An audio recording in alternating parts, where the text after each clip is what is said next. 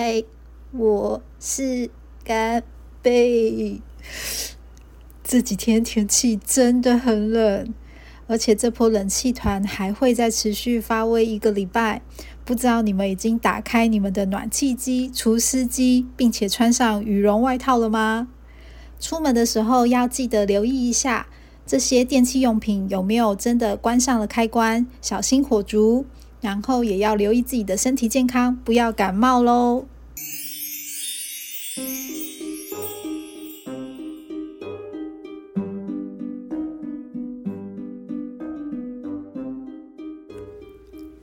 我昨天下午去看牙医，原因是因为前一阵子我在吃东西跟刷牙的时候会不经意的渗血。那一开始我没有很留意这件事情，可是后来状况越来越严重，于是我就觉得不行，我可能真的要去检查一下。可是后来我发现现在的牙医诊所变得非常的抢手，因为小姐跟我说，如果我要看诊的话，要一个月后，就是昨天我才能去看。那还好，医师非常的温柔，也有耐心。他检查完之后，就告诉我，呃，牙齿现在发生了什么情况，接下来要做什么疗程，然后后续会发生什么情形。其实从诊所离开的时候，我有一点讨厌我自己，因为我觉得如果有牙仙子的话，他一觉得我是一个很不乖的人类。因为我从小到大就是一个非常惧怕去看牙医的人，所以每次都发生我的牙齿已经病入膏肓了，然后我才去做一些挽救的动作。那其实有一个呃跟我的牙齿有关系的一个经历，它一牵扯就牵扯了我二十年。事情的起源就是在我国小的时候，我从小就是一个很北蓝的小孩。然后当时我们住在那个旧式的公寓，结果有一天下午，就是太急着要跟我同学跑出去玩，然后下楼梯的时候不小心跌倒，于是我的门牙就硬生生的扣在那个生锈的铁栏杆上。可是我并没有放在心上，但随着我吃东西的习惯，还有我咀嚼的模式，我就发现我左边门牙的下方产生了一个锯齿状的断裂。可是到那一刻，我都还没有意识到事情的严重性。结果有一天，我就突然觉得我的门牙超痛，就痛到一个不行。那我就跟我阿妈讲，于是就去看牙医了嘛。就医生一检查下去，才发现，哦干！我我我的我的左边门牙已经完全变成了一个 VIP 套房，你知道吗？就细菌就从那个缝缝钻进去，然后开始在里面住的很爽，然后东住一点，西住一点，然后每天就是吃这吃那，然后生根在里面就住的很爽。那当然，接下来就要进行一连串的抽神经，因为已经蛀得太严重了，然后跟根管治疗什么的。如果你是牙仙子，你听到这边的时候，你会不会发火？你会想说：“干西北啦，你这死小孩，你为什么要把你的牙齿搞成这个样子？”好，那我跟你讲，这都最北蓝的要出现了，因为我的牙齿就是抽完神经之后就不痛了嘛。然后我想说，哎，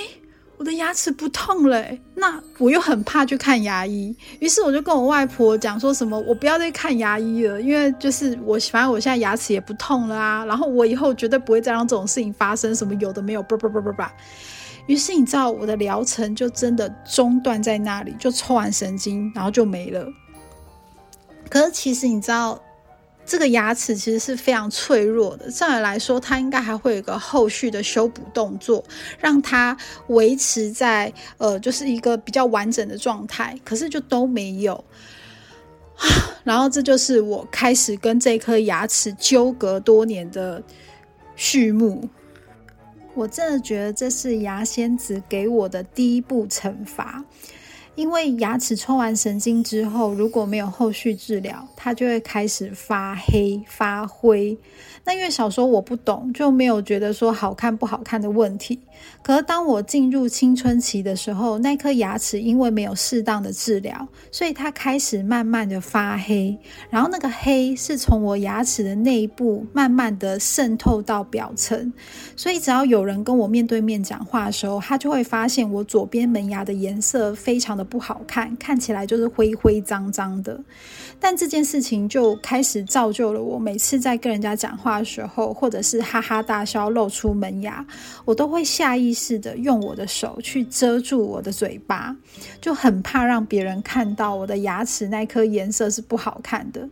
那也因为我前面有讲到嘛，就是他抽神经之后也没有很妥善的治疗。于是我那一颗牙齿就一直饱受欺凌，你知道吗？这很像风中残烛，他就一直不停的蛀牙，然后我就勉为其难又去看牙齿，然后只要一看到不痛，我就又不去看了，然后他就又再次的再被蛀牙，再感染，我就再去看，然后看了之后呢，我又发现哎又不会痛了，我就又不去看了，就一直反复，一直反复，一直反复。我现在在看以前的我自己，我真的觉得真的是西北蓝。我想说，我怎么会？为什么我不把它一次看好呢？然后当时那颗牙齿又还没有真的烂到说它已经要掉了，还是怎么样？可是它就是变得最后真的是真的。颜色很深，然后只要有人跟我讲话，他就是会不自觉的一直盯着我那颗牙齿看，然后我的心心态也真的变得有一点对自己非常的不自信，我也不喜欢开口笑，我就很怕被人家发现这件事情。于是牙仙子走到了这一步，发现我还没有彻底大彻大悟的悔改，他终于使出了他的杀手锏。就在几年前的某一天，当时我终于要跟我心仪已久的男生出去约会，那当然心情就是非常的期待嘛。就那天早上，我在家里吃早餐的时候，我吃到一半，那门牙就突然之间咔，然后就掉下来了。然后你可以想象，我的门牙就少了一颗。我整个人就是大惊失色，你可以想象，我就是从一个娇羞，然后准备要谈恋爱，一直想说哇，我今天下午要怎么征服那个男的那种小女子的心情，瞬间变成了哈贝冷气，然后他又是掉在门牙，所以你知道我讲话真的就是会老轰哎，会讲呼呼呼呼这样，实在是太智障了。啊，所以那天下午的约会当然就取消，然后我就赶快去找一间诊所牙医看。就那个牙医师一看到之后，他也很果断的就说：“小姐，你这颗牙齿掉的很不完全，所以我能够帮你做就是紧急把那个剩下的牙根赶快再做一些紧急的修复，然后你势必要做两边的牙桥套上假牙了。”我想说，那也没办法啦，因为我现在就是一个哈贝冷 key，我总不能这样下去吧。于是我就听了他的建议，就做当时的维金瓷的假牙，因为它的做出来的效果确实是跟真的牙齿非常的相似。然后那个牙医也非常的奇妙，因为我觉得他看见我这个哈贝冷 key 去的时候，他的眼神就流露出有那种见猎欣喜的感觉。然后想说，天哪，这个人终于要来做门牙了。然后他就感觉就是对我的牙齿跃跃欲试，因为他帮我拿出那个门牙假牙的模型的时候，就觉得怎么会这么的大？然后我就跟他说：“诶，那个医师，那个门牙能不能修小一点？”于是医师就很坚决的跟我说：“不行，就是要这个尺寸。”然后我想说，为什么？然后我就说：“可是那个不会太大吗？”他就说不会，而且装起来很好看，然后我就半信半疑。可是你知道，因为它真的比我原本的门牙就是有大了一点，所以我装上去的时候，其实一开始呃不是很习惯，但但随着时间拉长的时候，我就慢慢有觉得说，哦，好像可可以接受了。然后也到那一刻，我才知道为什么当时那个牙医会这么的执着，因为他给我看的时候，他一脸得意的跟我讲说：“我跟你讲。”这个就是现在时下最流行的完美门牙，然后想说靠，什么是完美门牙？然后他就他就开始就是很专业的跟我讲说，我跟你讲。现在的王美他们在笑的时候啊，最美丽的笑容就是要露出你门牙下方的三分之一处，那样子的笑容是最好看、最迷人的。所以我帮你做这个尺寸，就是以后当你在笑的时候，你就是会浅浅的露出你下面牙齿的三分之一，就是最完美的角度。你知道我听他在想的时候，我心里想说。医生，我我只是不想要变成哈贝冷气而已，我我没有想要做完美，